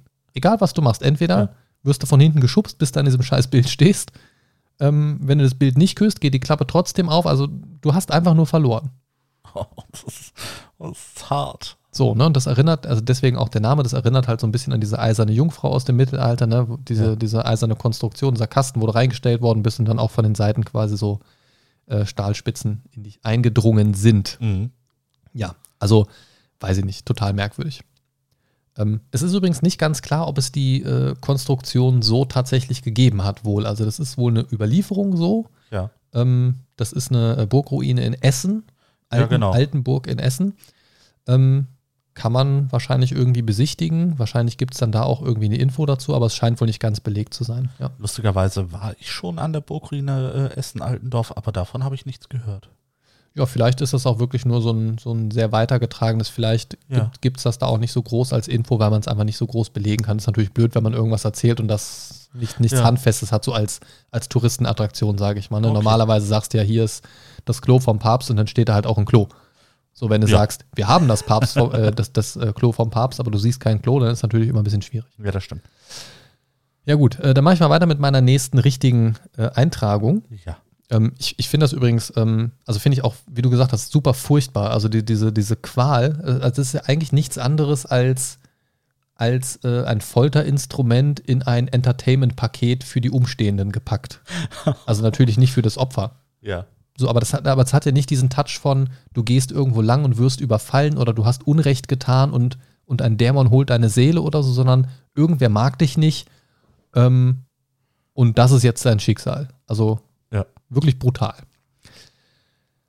Ähm, ja, meine nächste Sache dreht sich um den Vietnamkrieg tatsächlich. Okay. Ähm, und im Vietnamkrieg ereignete sich diese, also der Ursprung dieser Geschichte, und zwar geht es um einen Soldaten, der seiner alten Mutter wohl regelmäßig Briefe schrieb, so aus dem Krieg. Ne, ist jetzt ja auch nicht unüblich, damit sie sich halt keine Sorgen machte und, und dass, ne, dass sie zum einen wusste, er lebt noch und dass sie immer wusste, so wo er ungefähr ist, das einfach so ein bisschen für, für die äh, Seelenruhe. Und der schrieb wohl jede Woche, hat von der Front aber auch wohl ganz viel verheimlicht, weil das natürlich einfach schrecklich ist. Sowas will eine Mutter vielleicht auch nicht unbedingt hören, Mhm. ähm, um ihr nicht irgendwie unnötig Angst zu machen und hat die Geschichten dann so ein bisschen ausgeschmückt, um das alles so ein bisschen netter zu gestalten, einfach, ne? damit, damit sie auch einfach so das Gefühl hat, ihm geht's da gut. Und ähm, viele Wochen zogen also ins Land und der Vietnamkrieg spitzte sich dann irgendwann zu. Und irgendwann bekam diese Mutter des Soldaten keine Briefe mehr von ihrem jüngsten Sohn Ja. machte sich natürlich Sorgen, dachte logischerweise daran, ja gut, jetzt ist er wahrscheinlich gefallen. Aber dann kam irgendwann dieser eine ersehnte Brief, auf den sie jetzt so lange warten musste. Und der war aber nicht von ihrem Sohn, sondern von der Heeresleitung. Und die informierten die Mutter darüber, nicht, dass ihr Sohn gefallen war, sondern dass er in Kriegsgefangenschaft geraten ist. Dass sie sich aber nicht sorgen solle, er würde gut versorgt werden und nach Beendigung des Krieges ist bereits ein Antrag auf Freilassung gestellt, so die Formalitäten, die man dann scheinbar eben so macht. Mhm. Finde ich irgendwie creepy, dass es da überhaupt so Formalitäten für gibt. Ah, ihr habt Gefangene von uns nach dem Krieg, wir beantragen jetzt mal Freilassung. Genau. So, man stellt sich mal vor, irgendjemand verpeilt so einen Antrag zu setzen und bleibst einfach da. Hast du Pech. Scheiße. Ähm, die Mutter beruhigte sich also so den Umständen entsprechend zumindest erstmal und dann ging wieder so Wochen ins Land. Und irgendwann kam der nächste Brief. Es war jetzt wieder ein Brief von ihrem Sohn, Ja. der kam aus dem Gefangenenlager tatsächlich. Ähm, auch da gibt es dann ja wahrscheinlich wieder so hier so ähm, ne, Kriegsgefangenenrechte und pipapo irgendwas. Auch da hat er wieder seine Mutter beruhigt, ihr mitgeteilt, dass er gut behandelt wird, dass sie sich keine Sorgen machen soll und schloss den Brief so ein bisschen ab mit einer etwas seltsamen Bitte. Und zwar hat er ihr die Bitte mit auf den Weg gegeben, dass er diese exotische Briefmarke aus einem fremden Land, mit der der Brief ja nun verschickt worden war, in seine Briefmarkensammlung stecken soll. Okay. Und darüber wunderte die Mutter sich, denn ihr war nicht bekannt, dass er eine Briefmarkensammlung hatte. Ja. Sie tat aber, wie eine gute Mutter es so tut, dann das, worum sie gebeten worden ist, löste die Briefmarke ab, ganz vorsichtig, um sie auch zu erhalten. Ist ja eine exotische Briefmarke, wie der Sohn sagte. Und als sie die Briefmarke vom Kuvert löste, traf sie wohl fast der Schlag, denn auf der Rückseite hatte er eine Nachricht für sie hinterlassen. Da stand wohl in kleinen Brief, äh, in, in, in, in äh, kleinen Buchstaben drauf, They cut off my legs. Wow. Ja. Wow. das, oh, krass. Das muss man erstmal sacken lassen, ne? They cut off my legs. Ja, kriegst du Post von deinem vermissten Sohn aus dem Gefangenenlager. Du weißt zwar, dass er da ist, hörst auch, mir geht's gut, alles gut. Ich meine, klar, die lesen das natürlich vorm Absch Abschicken, ne? Natürlich. Also die, die checken natürlich, was da rausgeht. Und dann hat er scheinbar geschafft, da so eine kleine Nachricht über die bittere Wahrheit. Krass. Ja. Und jetzt muss man sich vorstellen, die Perspektive der Mutter, nicht erstmal den Schock, das überhaupt zu lesen, sondern mit dem Wissen zu leben, ihr Sohn sitzt da mit ab, also beziehungsweise mit abgeschnittenen Beinen oder ohne Beine. Ja. Also aufs Übelste misshandelt im Prinzip, gefoltert oder was auch immer. Und in dem Fall heißt das ja auch automatisch für sie, alles, was er Positives schreibt, seit er im, im Gefangenenlager ist, kann sie ja für null und nichtig erklären. Absolut. Im Prinzip heißt es, wenn ein Brief kommt, ich lebe noch irgendwie, aber das war's. Ja. Aber dieses They cut off my legs, Alter, das hat mich echt ein bisschen gekriegt. Boah. Das äh, war schon so ein kleiner Kloß Ja, in meinem dir- Hals. Direkt Schauer. Ne, also muss ich schon sagen, also das äh, fand ich so eine der besseren urbanen Legenden, muss ich sagen. Mhm. Ist natürlich jetzt so auch absolut nicht belegbar irgendwie. Stehen ja auch selten irgendwelche Namen dabei. Der gefreite Johnson aus dem dritten Regiment, Ja. linksrum, rechts gedrehte Joghurtkultur, irgendwas. ähm, das hat man dabei ja nicht. Kann man vielleicht irgendwas recherchieren oder so, aber es ist so, das hat mich schon ein bisschen gekriegt, muss ich sagen, weil es nicht Ja. so, weil es nicht so unglaubwürdig ist. Das stimmt. So, also das, das kann ich irgendwie so in der Welt verankern und das wäre so, so richtig so uff. Mhm. Ne? Also das, das hat schon so einen gewissen Uff-Faktor für mich. Auf jeden Fall. Ne? Also das ist schon. Ja, ja, und man weiß ja, also Vietnamkrieg war ja eh ähm, nicht ohne. Ich bin jetzt zwar nicht ganz so informiert geschichtlich, aber das war auf jeden Fall eine der Sachen, wo viel nicht richtig gelaufen ist, so Ja. auf, auf menschenrechtlicher Ebene. Äh, ich glaube aber auch in beiden Seiten tatsächlich, behaupte ich jetzt einfach mal. Ähm, also gibt ja jetzt auch nicht viele, wie drücke ich es jetzt nett aus und möglichst neutral. Es gibt jetzt ja auch nicht viele oder nicht wenige amerikanische Familien, wo der Papa dann irgendwann mit einer Vietnam- vietnamesischen Frau nach Hause gekommen ist oder irgendwie so. Oder wo es plötzlich noch äh, andere Nachfahren gab, die vielleicht, ja, nur von einer Seite freiwillig herbeigeführt worden sind, um es mal nett auszudrücken. Mhm. Ähm, ich glaube, da sind auf beiden Seiten viele Sachen falsch gelaufen. Krieg generell eine blöde Sache, muss man nicht drüber sprechen. Aber sowas, boah, das, das hittet irgendwie anders. Also vorzustellen, also Kriegsgefangenschaft finde ich generell schon ein ganz merkwürdiges Konzept. Also du hast ja im Prinzip so ein bisschen, du packst Leute in Kriegsgefangenenlager, um ein gewisses Druckmittel zu haben. Auf der anderen Seite hast du aber ja auch, oder auch um in, an Informationen ranzukommen, aber auf der anderen Seite hast du dann so blöde Sachen wie Menschenrechte und, und Kriegsgefangenenrechte und solche Sachen. Blöde Sache. Ähm, ja, also ja, einfach für, für die Partei, die die Leute gefangen hat, weil sie können mit Ja. denen ja eigentlich nicht machen, was sie wollen, aber dann werden ja doch immer irgendwie Wege gefunden. Natürlich. Und das Problem ist, was machst oder, oder was ist mit den Leuten, die nicht offiziell in Kriegsgefangenschaft geraten sind, sondern die einfach nur irgendwohin verschleppt worden sind? Ja. So, das ist ja wieder eine andere Sache. Ähm, wenn du jetzt Kriegsgefangener bist, dann bist du offiziell kriegsgefangen, sage ich mal. Dann tauchst du auf irgendwelchen Listen oder Papieren oder so auf. Aber das muss halt auch jemand erstmal tun. So, ne? Und, und wenn es keine Zeugen dafür gibt, dass du irgendwo verschleppt worden bist, dann bist du auch nirgendwo angekommen. Ja, das stimmt. Ne? Und das macht das dann so ein bisschen, ja, weiß ich nicht. Und wenn ich mir denke, dass das in einem, also wenn sowas in einem Gefangenenlager wirklich passiert oder passiert ist in der Vergangenheit oder vielleicht auch heute noch passiert, je nach Land und, und äh, Armee, ähm, dann will ich mir nicht vorstellen, was an so dunklen Orten passiert, wo niemand weiß, wo du, also dass du überhaupt da bist. Ja. So, und äh, das sorgt so ein bisschen dafür, dass ich da tatsächlich so ein bisschen schlucken muss. Das ist, äh, ja. Ja, aber ich habe auch bei dir gemerkt, so als ich gesagt habe, they cut off my legs, äh, hast du auch tatsächlich so ein bisschen, so, oh, dein Gesicht okay. ist ein bisschen entglitten. ein bisschen. Ja, also das war äh, meine, meine, also die, die ich persönlich mit am besten finde von denen, die ich rausgesucht habe. Also Ja. die, die, ähm, also da kann man irgendwie connecten, finde ich, oder? Auf also jeden das, Fall. Auf jeden Fall. das geht irgendwie.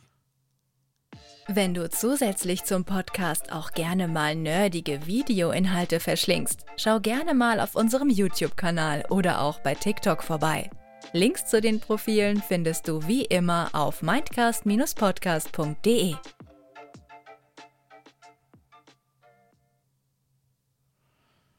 Ja, dann hätte ich äh, auf jeden Fall auch noch ähm, eine weitere Geschichte, auch aus äh, Köln, angeblich.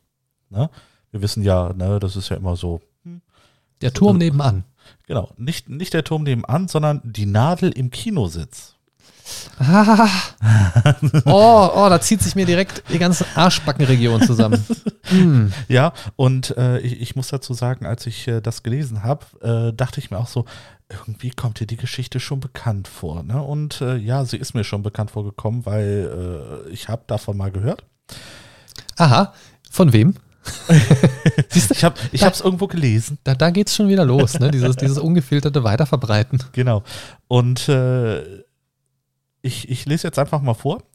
Es ist nur ganz kurz. Äh, angeblich in Köln soll sich ein Kinobesucher äh, an etwas Spitzem im Kinositz gestochen haben. Als er nach der Ursache sucht, findet er eine Nadel im Sitz und einen Zettel mit der Aufschrift Willkommen im Club. Sie wurden soeben mit HIV infiziert. Oh, scheiße. Ja. Alter, Richtig. Das ist mies. Also ich finde, also bis zu diesem HIV-Zettel wollte ich gerade sagen, so das klingt für mich jetzt nicht nach urbaner Legende, sondern eher so nach, ja, blöde Leute tun blöden Scheiß. Ja. So wie Leute, die irgendwelche Glasscherben auf Spielplätzen verteilen und solche Geschichten Genau. oder so, so Hunde, Giftköder und so, und so Sachen an, an Spazierwegen und so verteilen. Ähm, aber so das, boah, das mit dem Zettel, das macht es echt nochmal richtig. Mit dem Zettel, das hebt das nochmal auf ein ganz anderes Level. Ja, also aber das ist, also kann ich mir auch durchaus vorstellen. Also würde ich tatsächlich gar nicht so als urbane Legende äh, verbuchen, sondern eher, dass es vielleicht nicht eine Nadel war, sondern ein Nagel, der vielleicht nicht auf einem Kinositz lag, sondern irgendwo anders so. Also, also in irgendeiner Variation wird das bestimmt so irgendwo passiert sein, einfach weil Menschen bekloppte Dumme Leute Dinge sind. tun.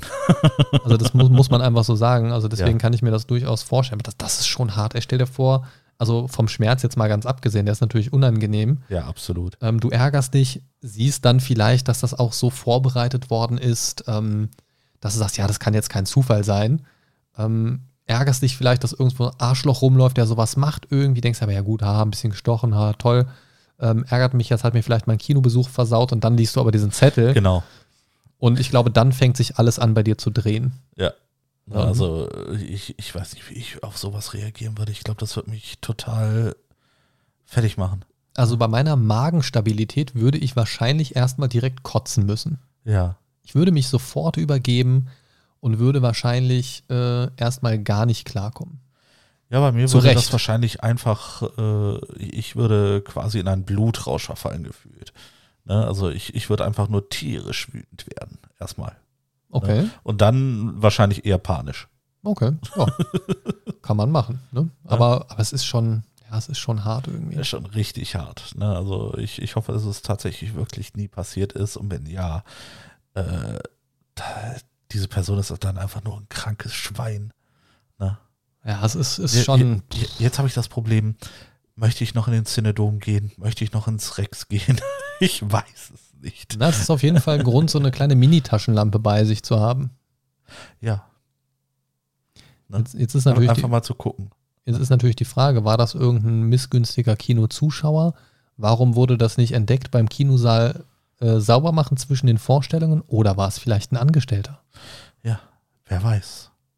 Das Des, ist deswegen ist es ja eine urbane Legende. vorne direkt in die erste Reihe. Wer, wer so blöd ist, sich hier hinzusetzen, der hat auch sowas verdient, oder so? Genau. Nein, natürlich nicht. Also, ne? also bei aller Liebe nicht. Darüber sollte man keine Scherze machen. Ja, absolut nicht. ähm, aber das, das ist auch schon echt hart. Das ist richtig übel. Das ist wirklich hart. Heieieiei. Ähm, hättest du gerne noch was aus Japan oder äh, ich hätte noch was aus Japan, was tatsächlich äh, in der realen Welt ein bisschen greifbarer ist Ja. oder etwas, was man sich auch durchaus vorstellen kann, was so passieren könnte ähm, aus den USA. Ich hätte gern was Greifbares aus Japan noch. Okay, dann äh, präsentiere ich dir die Okiku-Puppe. Die Okiko-Puppe. Die Okiku-Puppe. Denn Okay, okay. Äh, im Gegensatz zu den bisherigen urbanen Legenden, die immer so ein bisschen schwammig und wenig greifbar war, Ja. geht es bei dieser Geschichte tatsächlich um eine Puppe, die man auch wirklich so finden kann, die existiert. Okay. Ähm, die befindet sich im Manenji-Tempel in Hokkaido. Ja. Ähm, wenn du das googelst, siehst du die Puppe tatsächlich auch direkt. Ähm, und die Geschichte geht zurück ins Jahr 1918, also auch noch gar nicht so alt. Äh, das Ganze wird übrigens geschrieben Mannen, ne, wie die Mannen, Bindestrich J-I, Mannen-J, Tempel in Hokkaido. Oder Okigo-Puppe. Findest du Gott. beides beim Googeln. Oh Und, Gott, du äh, Scheiße. Genau, also das Jahr 1918, als ein Junge die Puppe angeblich für seine Schwester gekauft hat, da sie auch so einen Pagenschnitt hatte wie die Puppe und er irgendwie wohl auch sehr ähnlich gesehen hat. Und das kleine Mädchen, um das es geht, heißt oder hieß wohl Okiko und liebte diese Puppe über alles. Und so hat sie ihr sogar einen Namen gegeben, also ihren eigenen Namen, Ja. ne, also weil sie sah ja auch ähnlich aus. Also, ha, hallo Oki Okiko, ich bin's, Okiko. Ja. Gebe dir den Namen Okiko, ein bisschen verwirrend, aber fürs Mädchen hat es scheinbar Sinn gemacht. Dieses Mädchen verstarb tragischerweise laut dieser Legende einige Zeit später an einer Krankheit. Ja. Und als ihre Familie die Puppe auf dem hauseigenen Altar, ist ja auch äh, in Asien durchaus was übliches, so einen kleinen Hausaltar zu haben, Mhm. ähm, zur Ehrung an verstorbene Familienmitglieder, kennt man auch aus Film und Fernsehen, denke ich. Ähm, als sie die Puppe quasi als Erinnerung dort an die verstorbene Tochter platzierten, haben sie wohl angeblich schnell bemerkt, dass die Haare der Puppe zu wachsen begannen. Oh Gott. Also wie die eines echten Menschen. Also dass im Laufe der, der vergangenen Tage und so weiter die Haare länger wurden. Also aus so Ja. einem Pagenschnitt wurde dann irgendwann so ein bisschen eine etwas längere Frisur. Im Glauben ne, da sind wir dann wieder bei der japanischen Mythologie, dass der rastlose Geist ihrer Tochter also scheinbar in dieser Puppe irgendwie weiterlebt, gaben sie Okiku an den nahen Manenji-Tempel weiter, wo sie bis heute steht und Besucher und Besucherinnen sie ansehen können. Und man sagt, dass ihr Geist nicht bösartig ist, aber selbst die Mönche im Tempel sagen wohl, dass sie die Haare der Puppe regelmäßig schneiden müssen, weil diese wohl noch heute wachsen. Wow. Okay. Okay, das, das ist krass. Ja, ja, ja. Jetzt ist die Frage, machen die Mönche das wirklich? Wachsen Man sie wirklich? Schneiden sie wirklich? Oder platzieren sie ab und zu mal eine längere Perücke drauf? Ne, also das, das, ja, Kann keine durchaus Ahnung. sein. Weiß man nicht. Das weiß man wahrscheinlich nur, wenn man ein Mönch in diesem Tempel ist. Ganz genau. Tja, also Christian, wenn du mal ein Jahr als Mönch verbringen möchtest, geh ganz tief rein, geh undercover. Find es In raus. dem Manenji-Tempel. Wie stehst du generell dazu? Das hat jetzt überhaupt nichts mit dem Thema zu tun. Ähm, zum Thema Tempel, Kloster-Dasein, mal so ein, keine Ahnung, ein Jahr Rückzug, Schweigegelübde, einfach mal komplett ausklinken aus dem Leben. Wäre das was für dich? Könntest du dir sowas vorstellen? Könnte ich mir jetzt für mich so nicht vorstellen, nein. Ich, ich könnte es mir auch schwer vorstellen, nur ich fände es aber eine super interessante Erfahrung, weil ich glaube, man, Ja. man würde die, also man würde das komplette Leben einfach sehr, sehr anders sehen. Also man arbeitet da natürlich auch in dieser Gemeinschaft dann, also wenn man jetzt einfach mal von so einem Kloster ausgeht, wo man einfach als Mönch ein Schweigegelübde ablegt und einfach mal ein Jahr verbringt oder so in dieser Gemeinschaft. Ich glaube, man würde da sehr viel überdenken und auch sehr viel anders bewerten. Höchstwahrscheinlich. Ich glaube, das würde einem sehr gut tun, auch um mal kennenzulernen, weil die da auch sehr, sehr reduziert leben, sage ich mal, was, was viele Dinge angeht. Ähm, ist natürlich jetzt auch nicht mehr wie im Mittelalter, aber ähm, ne, schon, Ja. schon ein bisschen runtergebrochen alles. Und ich glaube, das, das würde jedem wirklich mal gut tun, auch einfach um mal so ein bisschen zu entschlacken. Ja, sind, wir auch, sind wir auch wieder so ein bisschen beim Thema Digi Digital Detox. Detox. Genau. Ähm, ja, aber das, äh, gut. Aber wie gesagt, äh, das, das ist so eine spannende Sache und wenn man das äh, googelt, wie gesagt, findet man es ja durchaus.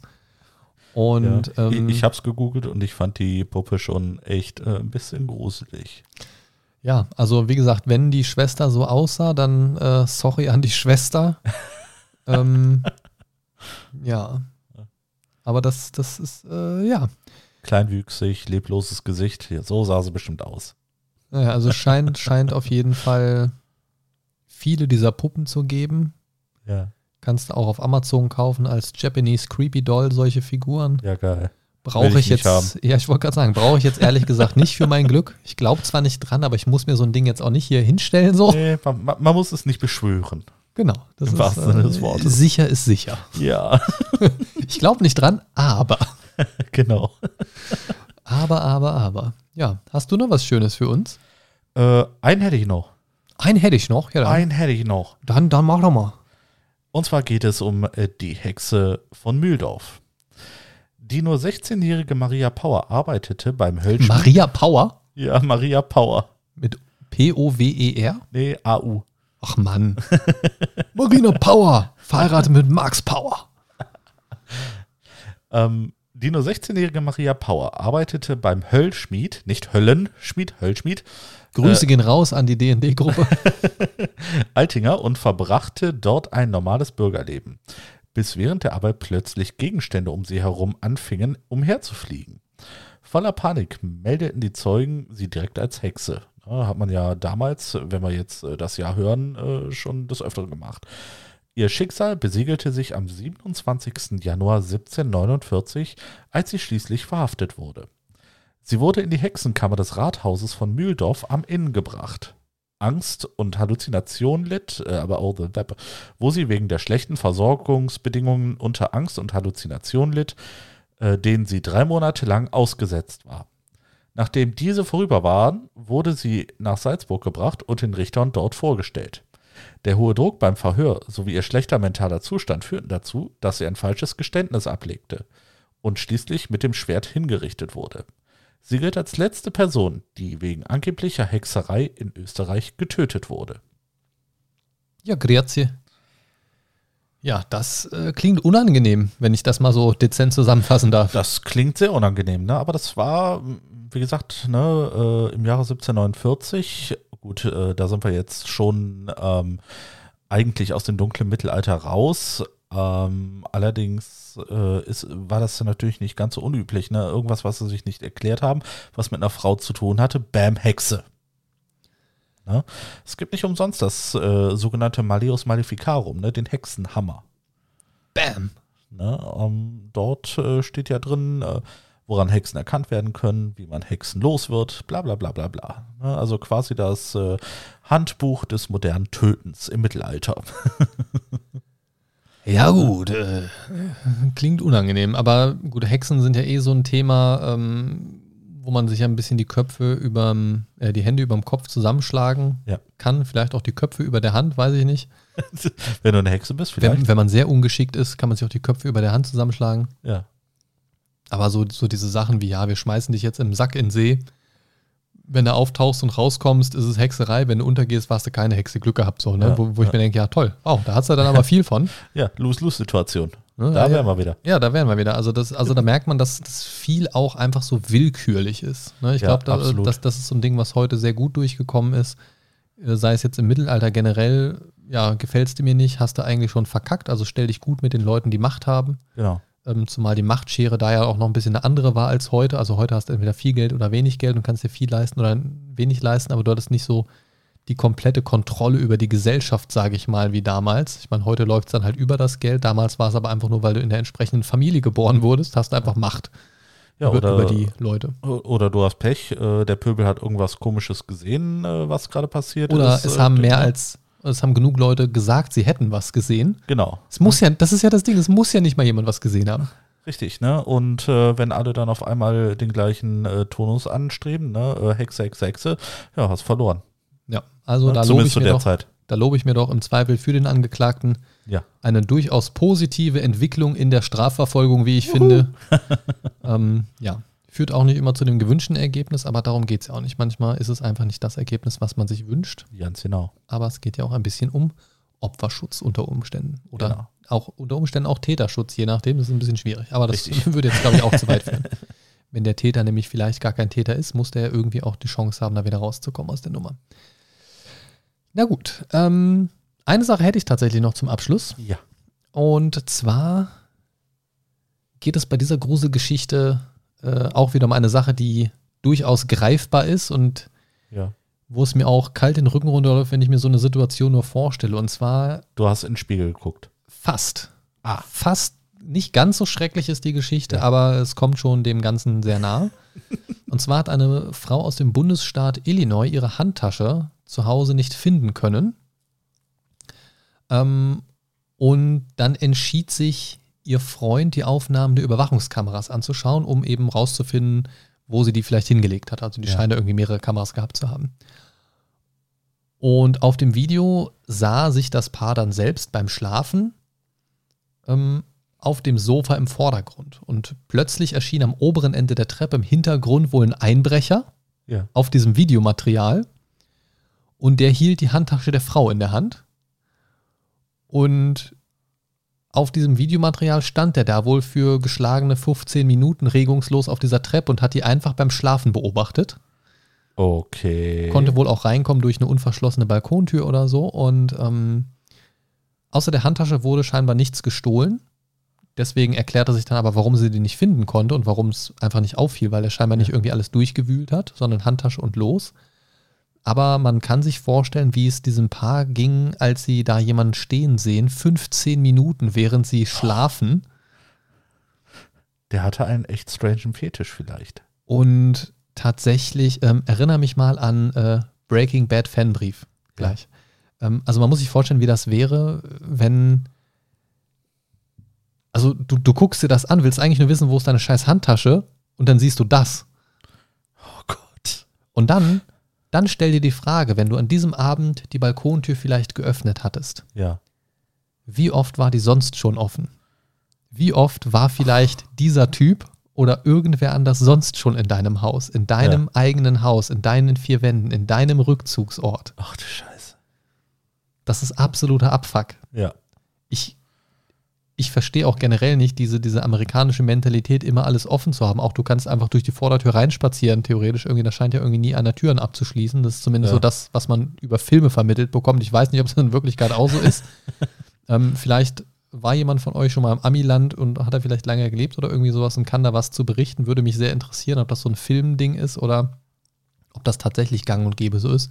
Wird aber vielleicht auch daran liegen, dass du einfach auf dem Grundstück erschossen werden darfst, wenn du da dich unbe unbefugt aufhältst. Das stimmt. Das hält vielleicht auch viele davon ab, das zu tun. Ähm, zumal die Waffengesetze dort ja auch ein bisschen lockerer sind. Ist auch eine hohe Wahrscheinlichkeit, dass du erschossen wirst tatsächlich. Von daher Durchaus. hält das vielleicht alle ein bisschen ab. Und du sparst dir natürlich auch bei einem Einbruch Türen zu ersetzen, wenn die Tür offen war. So, also rein kostentechnisch vielleicht auch ein bisschen effizienter, wenn dir nur ein bisschen Müll geklaut wird, ist es vielleicht äh, teurer, die Tür zu ersetzen, als das, was dir geklaut wird, je nachdem. Mhm. Äh, genau, Breaking Bad Fanbrief.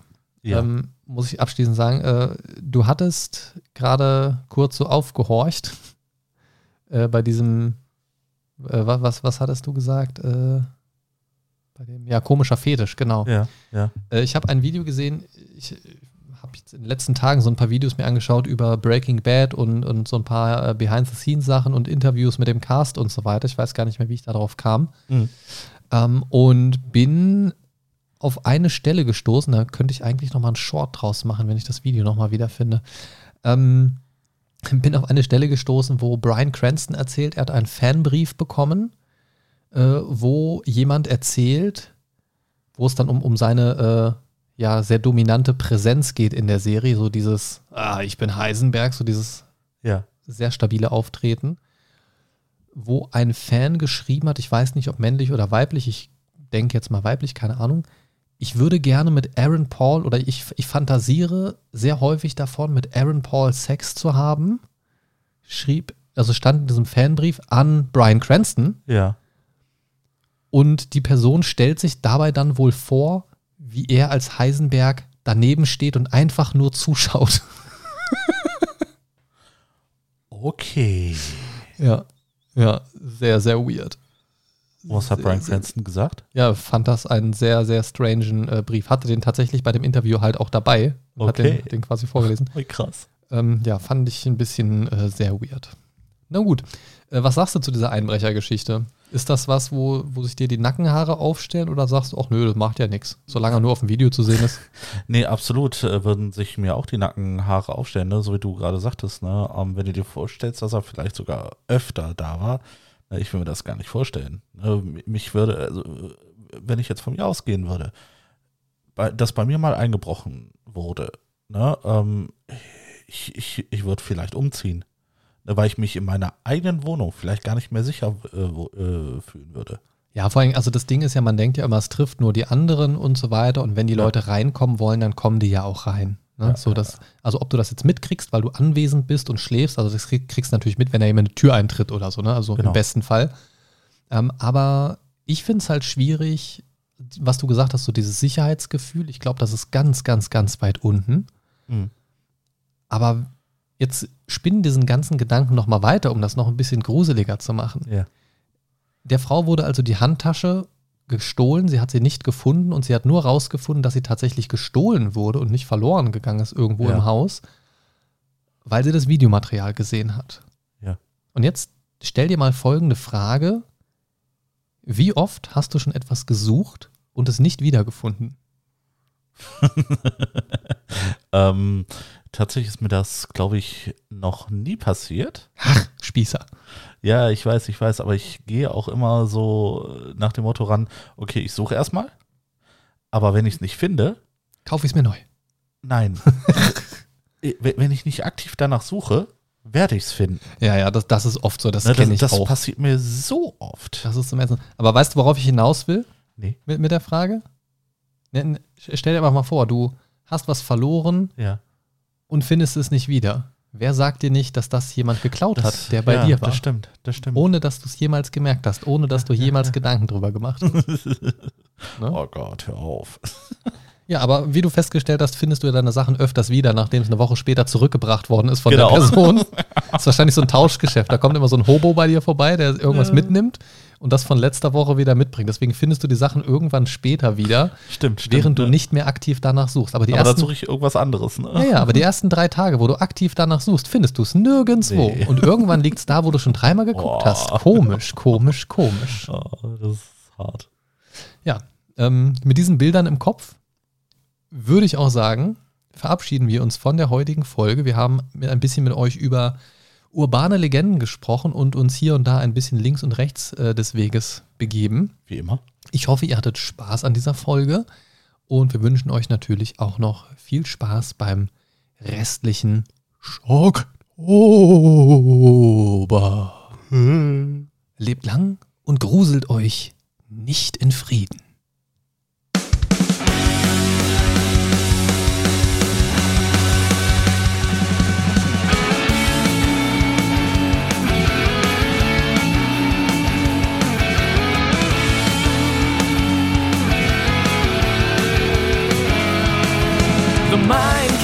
Is here to save your day. Games, movies, and more for geeks and nerds. Your favorite podcast ever. The Mind Stalker is on his way. The Mindcast is here to save the day. The Mind Stalker is on his way. Talking about things the Mindcast way.